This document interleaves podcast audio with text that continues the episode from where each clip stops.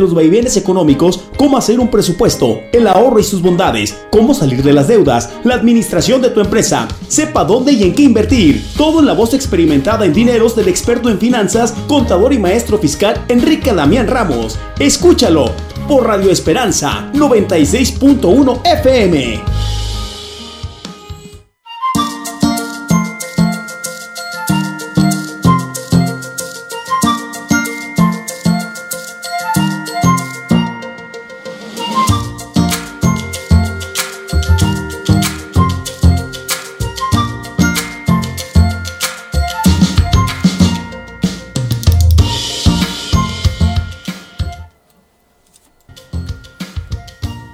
Buenas tardes, estimados amigos. Estamos en una emisión más de tu programa Monitor Financiero. Antes de empezar con el tema de hoy, te recuerdo que puedes escuchar Radio Esperanza en el cuadrante del 96.1 FM. Nos puedes seguir en internet en www.radioesperanza961.com.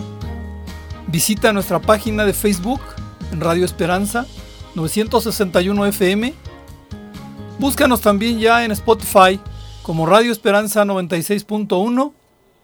Suscríbete a nuestro canal de YouTube en Radio Esperanza 96.1. Y ya sabes, además, eh, puedes escribirnos al WhatsApp 464-652-5050. Desde luego, llámanos al teléfono en cabina 464-690-9601.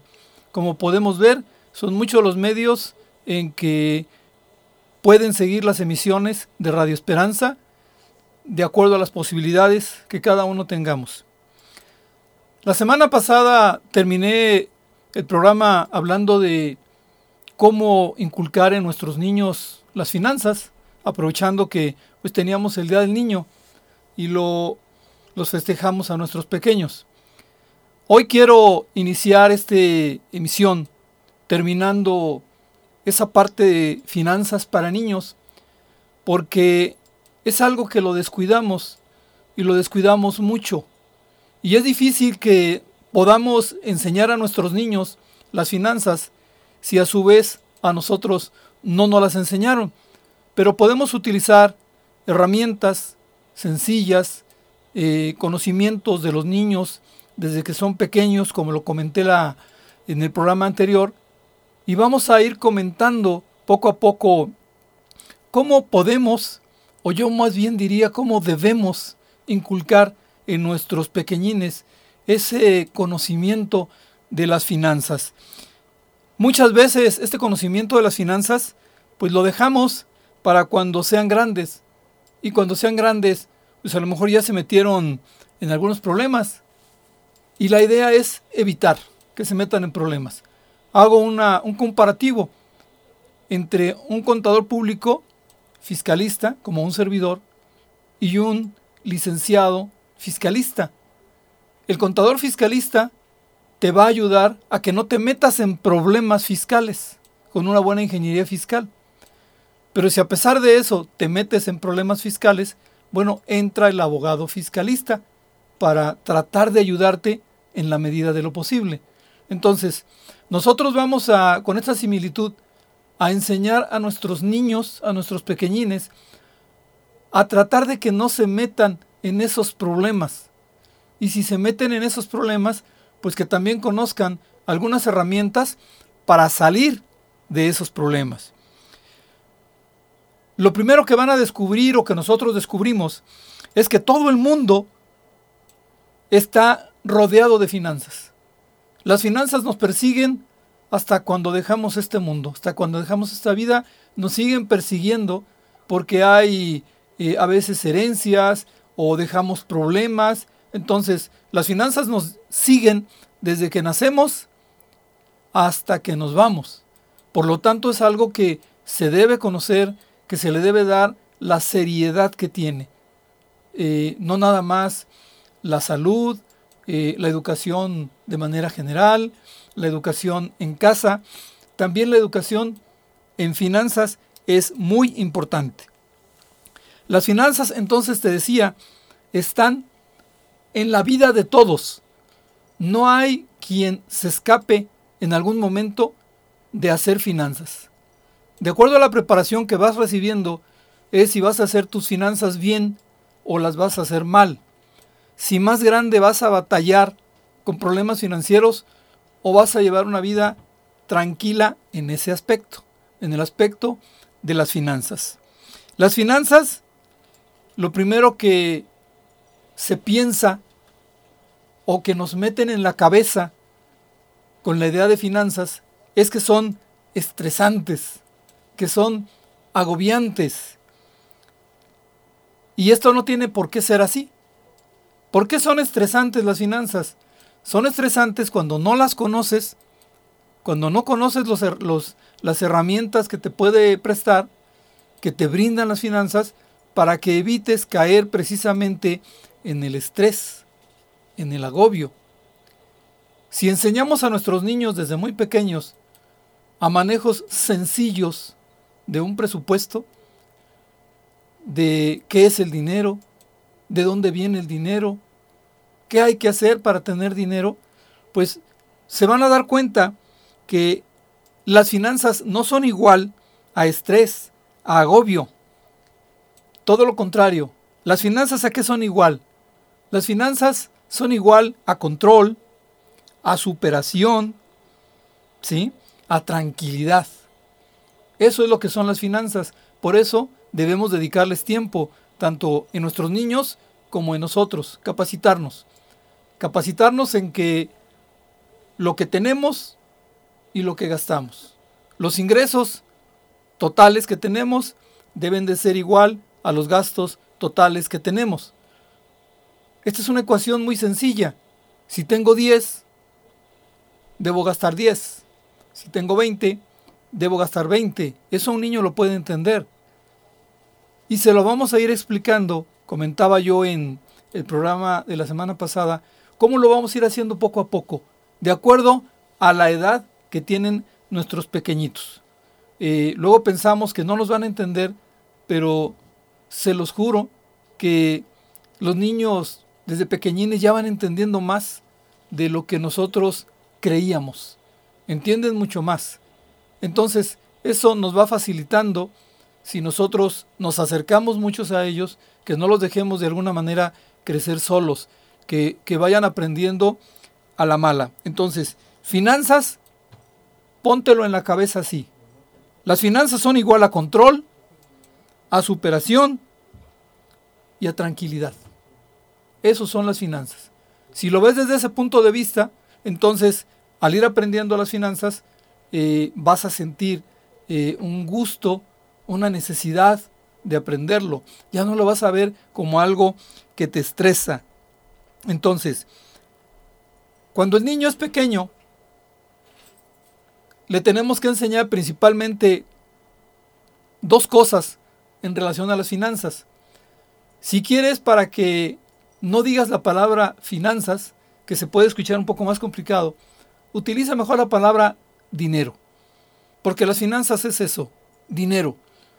Quien sabe ser un buen, eh, alguien que maneja bien las finanzas, es alguien que maneja bien el dinero, desde su ingreso hasta su gasto. Entonces, hablamos de finanzas, estamos hablando de dinero. Y hay dos cuestiones que tenemos que enseñarle a nuestros niños en relación al dinero. El qué y el cómo. ¿Por qué el qué? Cuando les vamos a enseñar el qué, tenemos que enseñarles ciertos principios, ciertas reglas que hay que tener con el dinero. Entonces, ciertos principios pero también algunos conceptos, porque a veces sucede que estamos estudiando alguna materia, me pasa a mí con los jóvenes ya de ingeniería, que no batallan luego con las fórmulas, batallan con los conceptos. ¿Qué significa algo? ¿Para qué sirve? ¿Cómo lo interpreto? Ese es el problema. El problema con el dinero, pues prácticamente utilizamos nada más las cuatro operaciones básicas, sumas, restas, multiplicas y divides, y los niños en primaria van aprendiendo esta situación, cómo sumar, cómo restar, multiplicar, dividir, pero lo ven de una manera muy abstracta. Saben que es un 2, saben que es un 3, saben que si 2 más 3 son 5, pero hasta ahí. Podemos entonces eh, agarrarnos de ese punto de que el niño conoce los números, de que el niño sabe sumar y restar. Te decía la semana pasada, le das tú a tu niño eh, un domingo una mesada, pero no nada más se lo tienes que dar. Te comentaba, tienes que explicarle ese dinero de dónde salió. ¿Cuánto trabajo te costó juntar esos 30, 40 pesos que le vas a dar? Que el dinero, lo comentaba hace rato aquí mi compañero en, la estación, eh, Paco Reséndiz, el dinero no crece en los árboles y el dinero no te va a caer del cielo. Te tienes que esforzar, ¿sí? Te tienes que esforzar para que el dinero llegue. He comentado que en algunos libros que luego me gusta leer, te dicen que eh, haz que el dinero trabaje para ti. Y la idea es muy buena.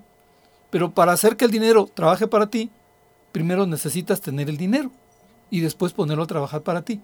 Entonces, vamos a enseñar a nuestros niños desde pequeñines a que tengan ese dinero para que luego sepan ponerlo a trabajar para ellos aún desde pequeñitos. Entonces, quedamos que es el qué, que son los principios, que son los conceptos, y se los vamos a enseñar a los niños, y que esto va a ser cuando ya los niños conocen los números y cuando los niños ya conocen las operaciones fundamentales. Al principio basta con sumar y restar. Ni siquiera es necesario que hayan aprendido ya multiplicar, dividir. Con sumar y restar, de momento, no es suficiente. Entonces dijimos, se necesita el qué. Ahora viene el cómo. Y en el cómo es donde les vamos a enseñar algunas estrategias sencillas, algunas ideas sencillas de lo que es el dinero. Y lo vamos a ver en etapas.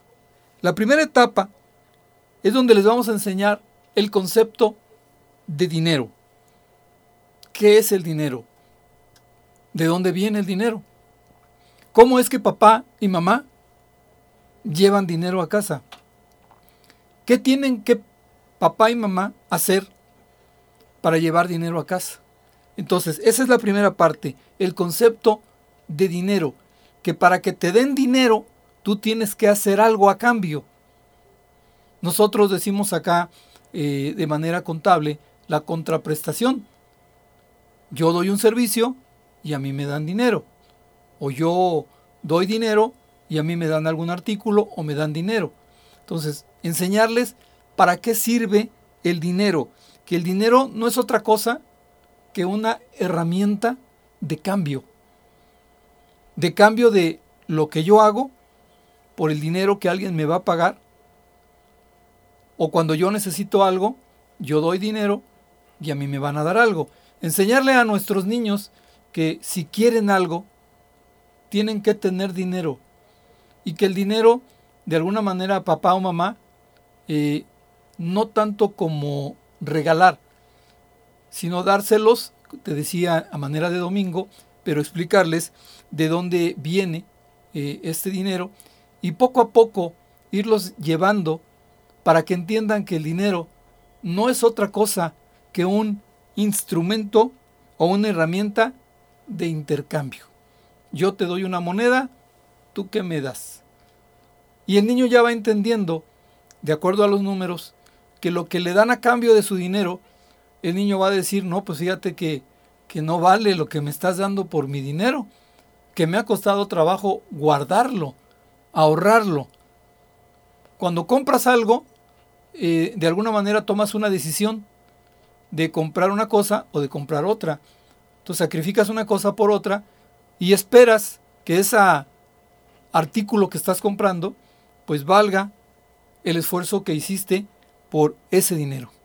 Y estaba platicando de que el momento en que puedes empezar a enseñar a tus hijos a qué es el dinero, para qué sirve, cuando ya les explicaste de dónde viene, de que papá o mamá salen y trabajan y a cambio de ese tiempo que dedican a alguna actividad les dan dinero, pues ya con ese dinero mamá o papá van a la tienda, compran pues lo que se necesita y al comprarlo, al momento de pagar, dejar que el niño pague. Importante, esto es cuando los pagos son en efectivo, con dinero. No meterlos ahorita con que él dé la tarjeta y haga eso. No, ahorita no los metamos en eso. Que ni lo conozcan de momento.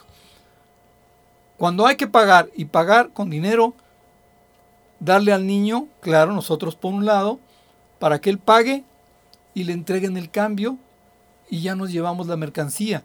Ahí el niño empieza a entender que para poder llevar las cosas a casa hay que tener dinero. ¿Sí? Y hay que comprar lo que se necesita. Porque si agarramos una cosa y otra cosa que en realidad no necesitamos, el niño también se puede dar cuenta que el dinero no alcanzó. Que ya no alcanzó para la sopa, que ya no alcanzó para la carnita, que ya no alcanzó para el pan, porque distraemos el dinero en otros conceptos que a lo mejor no era el momento para comprarlos. Entonces aprovecha esas salidas a la tienda en lo posible dentro de las medidas de seguridad que hay ahorita por la pandemia. Aprovecha y educa a tus hijos al momento de pagar, que él pague. Segunda etapa, ¿cuál sería la segunda etapa? Que experimente el ciclo del dinero. También el dinero tiene un ciclo, como nos dicen por ahí a veces, primero es el 1, luego es el 2 y luego es el 3. En ese orden también se mueve el dinero, en un ciclo. Para poder gastar dinero, primero hay que ganarlo. Entonces, los ingresos es el número 1, que te decía primero el 1, después el 2, después el 3. ¿Qué es el 1? El ingreso. Hay que tener un ingreso para poder iniciar con este ciclo que nos marca el dinero, que nos marcan las finanzas. Una vez que tenemos el dinero, este paso que sigue, tú lo haces, yo lo hago, todos lo hacemos, pero no nos damos cuenta que lo estamos haciendo. ¿Cuál es? Tomar decisiones. Cuando tienes el dinero, viene la toma de decisiones. La toma de decisiones, cuando eres pequeño, cuando tienes un poquito más edad, cuando eres grande, todos tomamos decisiones. Las diferencias están en las consecuencias que vienen por la buena o mala toma de decisiones. Si un niño pequeño tiene ya su ingreso, que es su domingo, pues entonces tiene que decidir, ¿me lo gasto todo? ¿O me gasto una parte y guardo otra parte. Si el niño decide gastar una parte y ahorrar la otra, es muy recomendable, porque esto es ya manejándolo un poco psicológicamente, que le des un recipiente de cristal transparente. Lo cierras, que quede bien apretado, que él pueda estar metiendo ahí su dinero y que él vaya viendo, como es de cristal, cómo el dinero se va acumulando no como aquellas alcancías que tenía uno de niño, pues que no se veía lo que había dentro. En cambio aquí, como es de cristal, el niño va viendo cómo gracias a su esfuerzo, el frasquito de cristal se va llenando, poco a poco. ¿Gracias a qué? A la decisión que tomó. De sí gastarse una parte en comprar algún dulce, algún antojo que tenga y ahorrar. Pero no ahorrar sin ton ni son, cuando el niño ahorra, hay que pedirle que fije un objetivo, que lo que va ahorrando, en qué se lo va a gastar. Y eso le va a ayudar a él a guardar ese dinero. Porque él ya puso un objetivo, comprar X o Y juguete, comprar, no sé si ya son mayorcitos, una pluma, alguna calculadora que les gusta mucho, pero que ellos lo vayan depositando en ese frasquito, van viendo cómo el frasquito va subiendo gracias a su esfuerzo, gracias a la decisión de sacrificarse, de no ir a comprar todo en dulces, sino nada más una parte y la otra parte se va guardando. Entonces, ingresos, decisiones. Ya tomaste la decisión. Ahora sí, gástalo. pero de acuerdo a la decisión que tomaste. De acuerdo a que decidiste que eso que quieres comprar realmente te va a ser de provecho. Que no lo veas tanto como un gasto, sino como una inversión, algo que necesitas. No digo con esto que no nos podemos dar de vez en cuando un lujo, lo he dicho ya en otros programas. Sí lo puedes hacer, pero primero júntalo, primero ahórralo y después cómpratelo. Les decía, en lugar de estarle abonando a las tiendas, abónate a ti mismo, depositándolo ya sea en el banco o en tu propio frasquito de cristal, igual que los niños.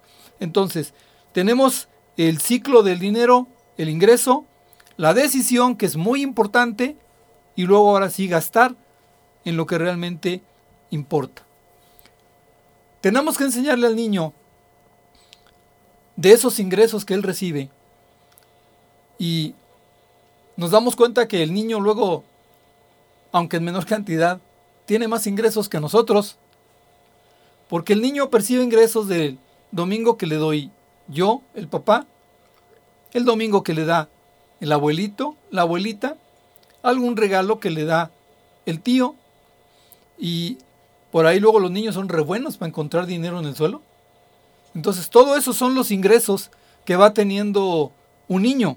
La idea es que con esos ingresos que provienen de muchas cosas, podría provenir, por ejemplo, y no me refiero al trabajo infantil que está prohibido, a un sueldo que se le pudiera dar por alguna tarea que va a hacer en casa, pero una tarea diferente a la que él tiene la obligación de hacer. No le vayas a dar dinero porque haga la tarea, esa es su obligación. No le vayas a dar dinero porque coma bien, eso es normal, lo tiene que hacer. O sea, tienes que darle dinero por una tarea extra que no le tocaba a él. Ahí sí, eh, si por ejemplo a él no le tocaba sacudir el librero, pues tú le puedes decir, mira, ayúdame sacudiendo el librero y te doy X cantidad de dinero. Lo importante es que lo que le prometas al niño, para bien o para mal, se lo cumplas.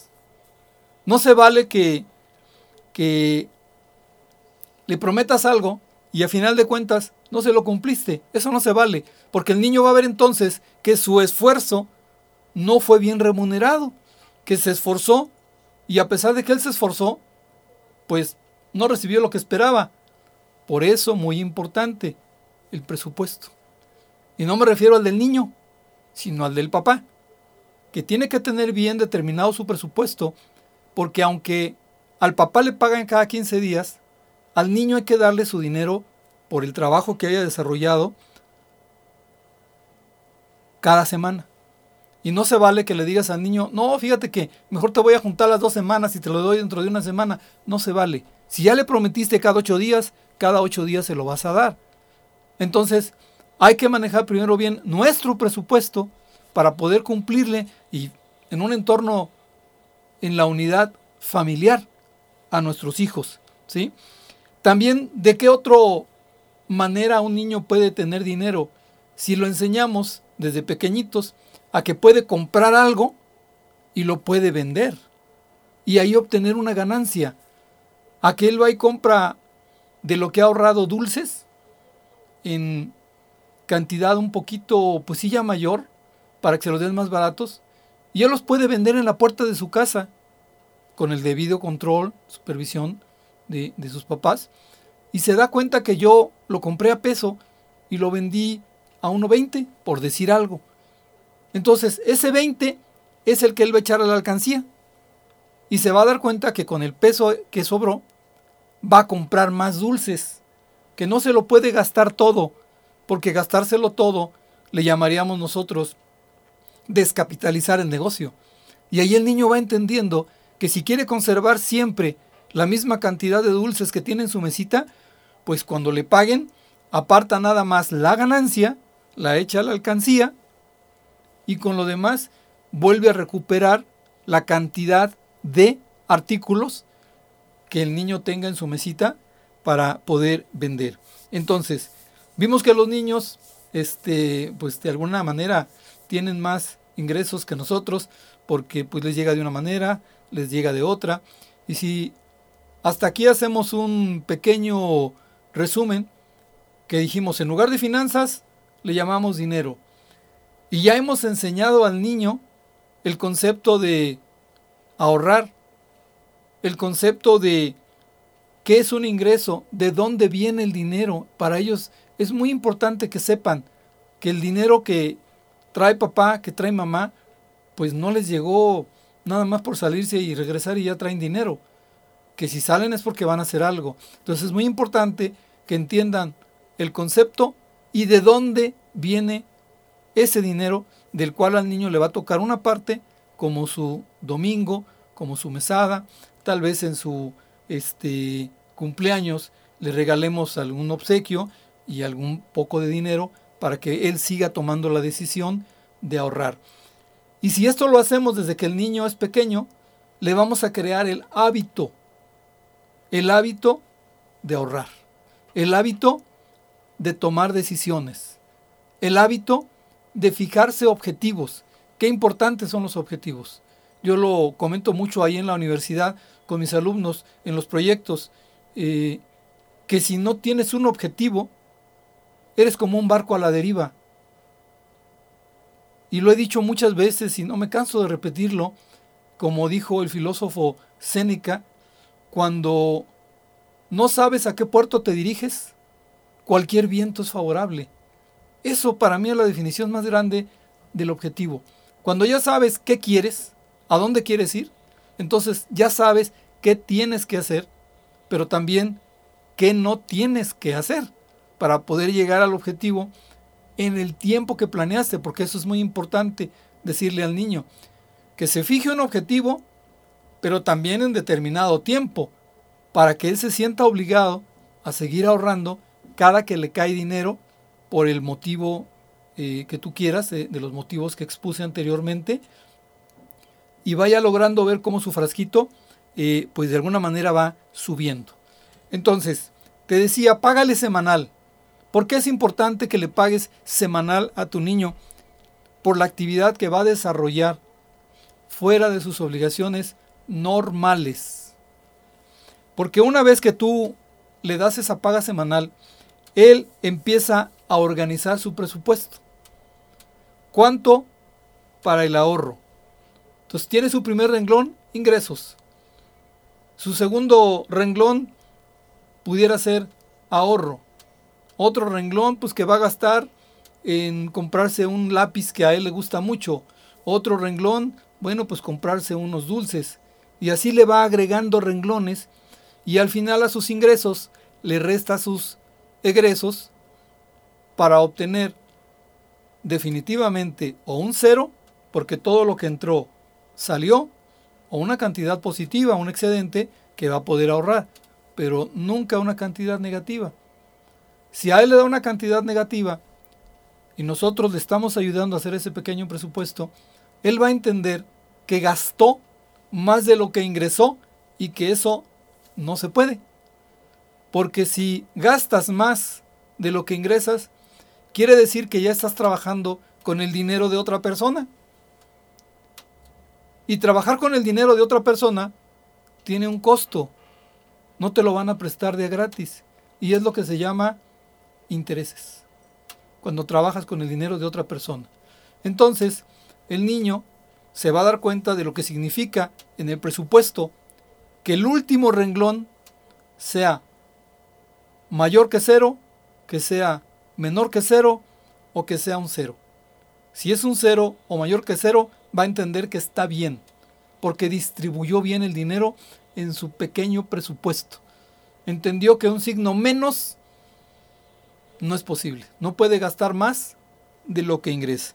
Entonces, eh, organiza el presupuesto y muy importante que las reglas que nosotros como papás, también a veces como abuelitos, eh, ponemos se cumplan.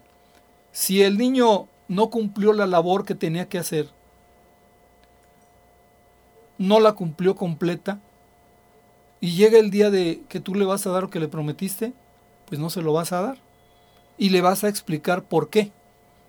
Porque no cumplió al 100 o no cumplió al 50, ¿sí? Entonces él va a entender que si él no cumple, pues tampoco viene la contrapartida de es obtener el ingreso. Y también ahí le vas dando responsabilidad. ¿Quieres disfrutar de tener este poquito dinero extra? Bueno, pues hay que cumplir. Quedamos obligaciones que sean fuera de las obligaciones normales que todo niño tiene. Que levantarse temprano, que acostarse temprano, que lavarse los dientes, que comerse todo lo que uno les puede dar. Eh, eso no juega dentro de lo que vas a, premiar. Tienes que premiar algo adicional, a diferente a todo eso. Entonces, ¿qué, ¿qué, va a ir aprendiendo el niño de todo esto? Pues va a aprender primero el ahorro. Va a entender que si él no se gasta todo, va a generar un ahorro y, de, y ese ahorro va a ser, él debe de tratar siempre, dejar un porcentaje de su ingreso como ahorro. Él decidirá 10%, 20%, 30%, qué cantidad, dependiendo de su objetivo y del plazo que él mismo se fijó. Porque él pudiera decir, si quiere algún juguete caro y lo quiere a un año, pues a lo mejor con lo que él está ahorrando no le va a alcanzar. Él mismo va a entender que lo que tiene que ahorrar es mayor para lograr cumplir el objetivo en el tiempo que se fijó. Si lo hacemos que esto se vuelva un hábito, excelente. Que llegue el día en que el niño lo primero que hace cuando recibe su dinero es fijarse en el pequeño presupuesto que hizo y echarle al botecito, echarle al frasquito. Eso es lo primero que, que va a tener el niño. Volvérselo hábito. Nosotros estar pendientes de él, darle seguimiento a esta idea de que él tiene que estar, dale y dale, echándole al frasquito, hasta que él ya no se siente a gusto si no lo hace. Es como el ejercicio. Lo tienes que hacer diario, tiene que ser un hábito, de tal manera que cuando no lo haces el ejercicio, te sientes mal. Te sientes mal contigo mismo, sientes que algo falta. Entonces, el ahorro también debe ser un hábito. ¿Cuánto vamos a ahorrar? Bueno, dijimos hace rato que el ciclo del dinero es la toma de decisiones. Y la toma de decisiones es cuánto voy a ahorrar de lo que yo ingreso. Muy importante, te lo comentaba yo hace un momento también, el propósito. Si el niño no tiene un propósito para el ahorro, se le va a complicar. No se va a lograr hacer ese hábito. Tiene que tener un propósito y nosotros lo podemos ayudar a fijarlo. Por ejemplo, si le prometemos o él sabe que vamos a salir de vacaciones, eh, vamos a ir a la playa, a lo mejor él quisiera comprar una tabla de esas que utilizan los niños para deslizarse en el agua. Bueno, pues llevarlo a la tienda, que vea cuánto cuesta, cuánto tiempo falta para las vacaciones, por lo tanto, cuánto tiene que ahorrar para que ahí ya pueda decidir él si con un 20 o un 30% de lo que él ahorra de, de, sus ingresos le va a alcanzar para el costo del equipo y el tiempo, porque el tiempo es muy importante para fijar eh, ese pequeño presupuesto. Por eso te decía, lo llevas, pregunta por su tablita, que el niño pregunte cuánto cuesta, porque el niño así va a entender que no se lo van a dar si él no da algo a cambio, que es el dinero. Entonces tiene que saber cuánto cuesta y ya con el cuánto cuesta nos podemos sentar con ellos, lápiz, papel, hacer cuentas, cuánto tiempo me voy a tardar. Y así el mismo niño va haciendo sus cuentas, va haciendo sus cálculos, llegará el momento en que él solito lo hace. Ya no necesita que nosotros eh, lo estemos eh, haciendo. Por último, dentro de este tema, eh, vi algo muy interesante. Puedes hacerle un dibujo con el que le va a dar seguimiento a su ahorro. No sé si tú has tenido la costumbre, yo creo que sí, todos los papás tenemos esa costumbre, de que paramos al niño en la pared y con un lapicito rayamos la pared para ver, saber cuánto mide el niño y le ponemos la fecha para irnos dando cuenta de cómo va creciendo. Todos lo hemos hecho. Bueno, yo lo hice. Yo lo hice con, con mis cuatro hijos. Dejé una pared toda llena de rayitas, con diferentes fechas y el nombre del niño, para saber de quién era cada rayita. Puedes hacer lo mismo con una cartulina en la cual, eh, a manera de presupuesto, pero para que lo entienda mejor, esa cartulina eh, va a tener la figura de lo que él quiere comprar. Esa figura va a tener abajo un cero y arriba lo que cuesta. Y va a tener también anotado por ahí el tiempo en el que él quiere comprar eso que dibujó en la cartulina. Entonces va a ir ahorrando y la cartulina de manera vertical va a tener números 10, 20, 30, 50, 100 hasta llegar al valor de lo que él quiere comprar. Entonces cada que el niño va avanzando dentro de su presupuesto, va viendo en esa figura que él hizo, en qué parte de la figura va hacia arriba, cómo va subiendo la rayita, hasta que llega al tope y dice, ya me alcanza para poder comprar lo que yo quiero. Eso es un presupuesto, pero muy entendible para los niños y sobre todo el estar viendo eh, la figura de lo que él quiere comprar, el estar viendo la fecha límite que él mismo puso, cómo va.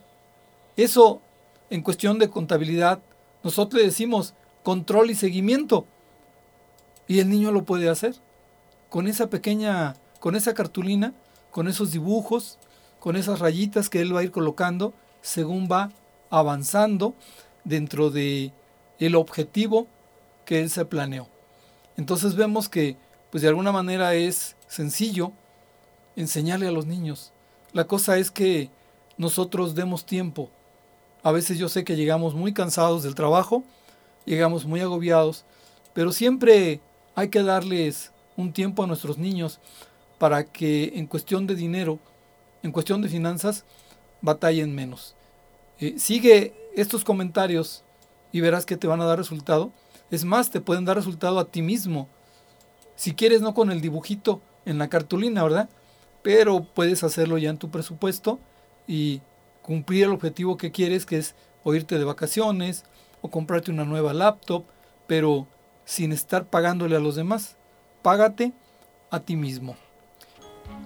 Hay otro tema, dando aquí terminado el tema de, de los niños en el manejo del dinero, pero es un tema que lo voy a nada más a dejar planteado para que sepas de qué vamos a hablar eh, el próximo jueves.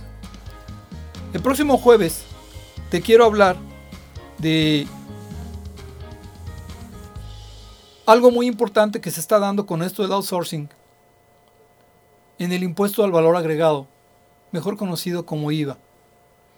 Desde que se empezó a hacer este movimiento de prohibir el outsourcing, excepto para las actividades que no estén incluidas dentro de el objeto social o dentro de lo que es mi oficio, objeto social se entiende el de una sociedad anónima, una sociedad civil, una asociación civil, o simplemente mi empresa.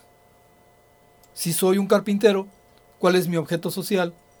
Pues hacer muebles de madera, cualquier mueble, sillas, mesas, libreros, escritorios, closets, ese es mi objeto social.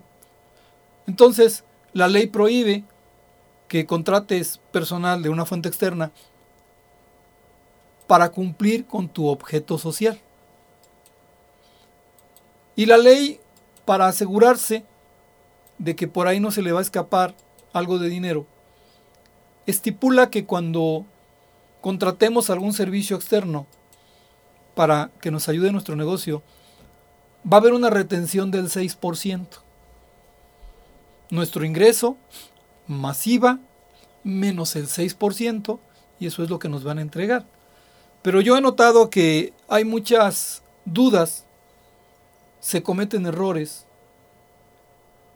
Uno que te voy a platicar que es muy común, que un mecánico va y le presta servicios con su herramienta, va él y arregla un tractocamión en X negocio. Bueno, pues por ese servicio del mecánico, esa empresa le dice, te voy a retener el 6%, porque así lo dice la ley.